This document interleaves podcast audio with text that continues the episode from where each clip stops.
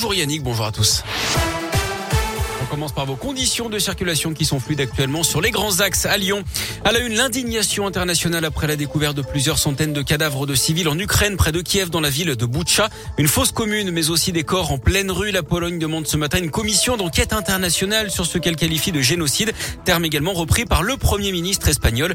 Emmanuel Macron, lui, s'est dit favorable à un nouveau train de sanctions, notamment sur le pétrole et le charbon russe. Les suites de la vague de froid du week-end après les chutes de neige, c'est le gel qui s'est invité la nuit dernière la quasi-totalité du territoire.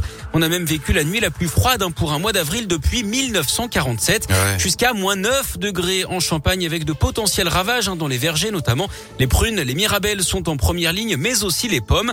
Les arboriculteurs attendent la mi-journée hein, pour évacuer l'ampleur des dégâts, mais la FNSEA anticipe déjà des conséquences très graves. D'après les premières constatations, en revanche, les dégâts seraient limités dans les vignobles de Bourgogne.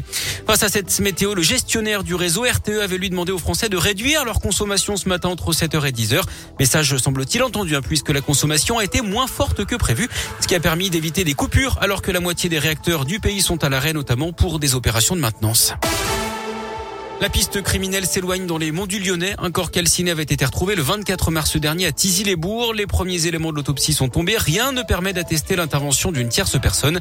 La piste privilégiée pour expliquer la mort de cet agriculteur de 70 ans est celle d'un malaise cardiaque, d'après le progrès.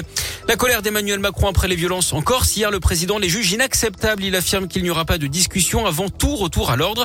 Une nouvelle manifestation liée à l'assassinat en prison d'Ivan Colonna avait dégénéré en affrontement hier avec les forces de l'ordre à Ajaccio. En foot, une victoire importante mais poussive des Lyonnais hier contre Angers. Les hommes de Peter Bosch mmh. suspendus pour cette rencontre de la 30e journée de Ligue 1 l'ont emporté 3 buts à 2. L'OL a mené deux fois score grâce à Dembélé avant de se faire rejoindre à chaque fois. Et c'est finalement la recrue brésilienne un TT arrivé la semaine dernière à Lyon qui a permis à sa nouvelle équipe de s'imposer.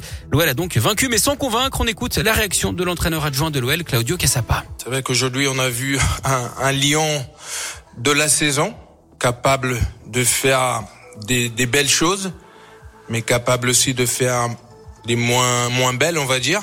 Les joueurs, dès qu'on a marqué le premier but, peut-être ils ont lâché un petit peu en disant que ça y est, le plus dur est fait. On va continuer à, à travailler tous nos, nos, défauts de cette saison.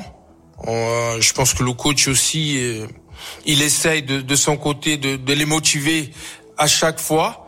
Mais pour moi, c'est jamais trop tard. Jamais trop tard pour accrocher une place européenne. Ce matin, l'OL est 9e et se déplacera jeudi soir à West Ham en quart de finale allée de Ligue Europa. Les Fenotels sont leaders du championnat après leur succès à Guingamp 2-0. Succès également de Lasvel face au Portel 85 à 65 en championnat de basket hier. Les Villeurbanais qui sont actuellement troisième du classement de cette Betclic Elite. Parfait, merci beaucoup.